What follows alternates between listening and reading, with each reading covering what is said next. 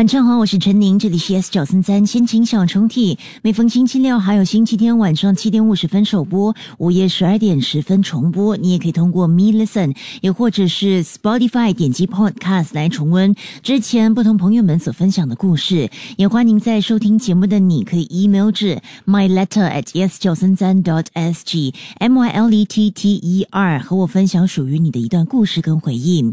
今天要拉开的心情小抽屉来自一位。匿名者，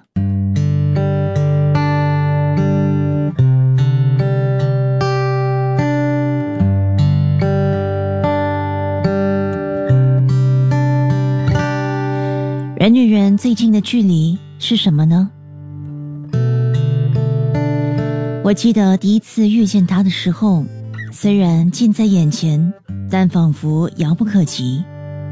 是因为它散发出一种令人怯步的距离感吗？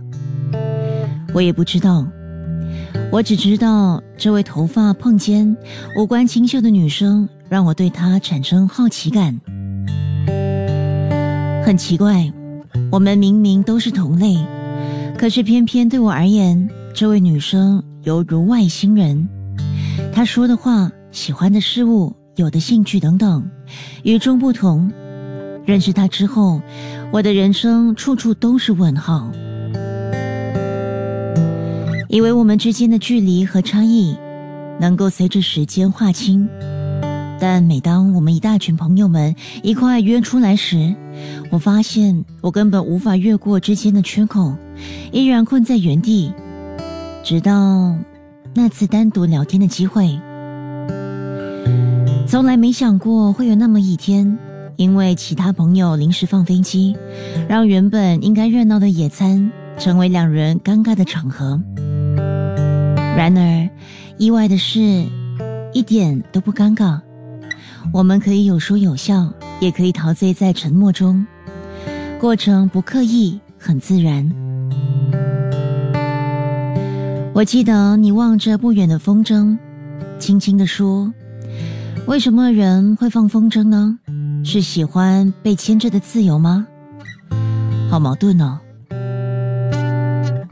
说完，你转向我，那一刻，我才知道，人与人最近的距离，就是当你看着我的时候，我也正看着你。原来眼神与眼神的互动，比任何其他的互动来得更加的神奇，更有力。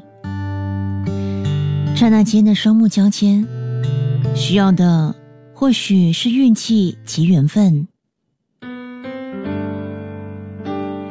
但想继续留守于彼此的眼神，透过他的眼睛看不同的世界，需要的是勇气。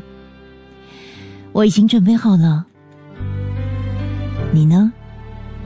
你也愿意与我踏上这段旅途吗？即刻下载 Me Lesson 应用程序，收听更多心情小抽屉的故事分享。你也可以在 Spotify 或 Apple Podcasts 收听。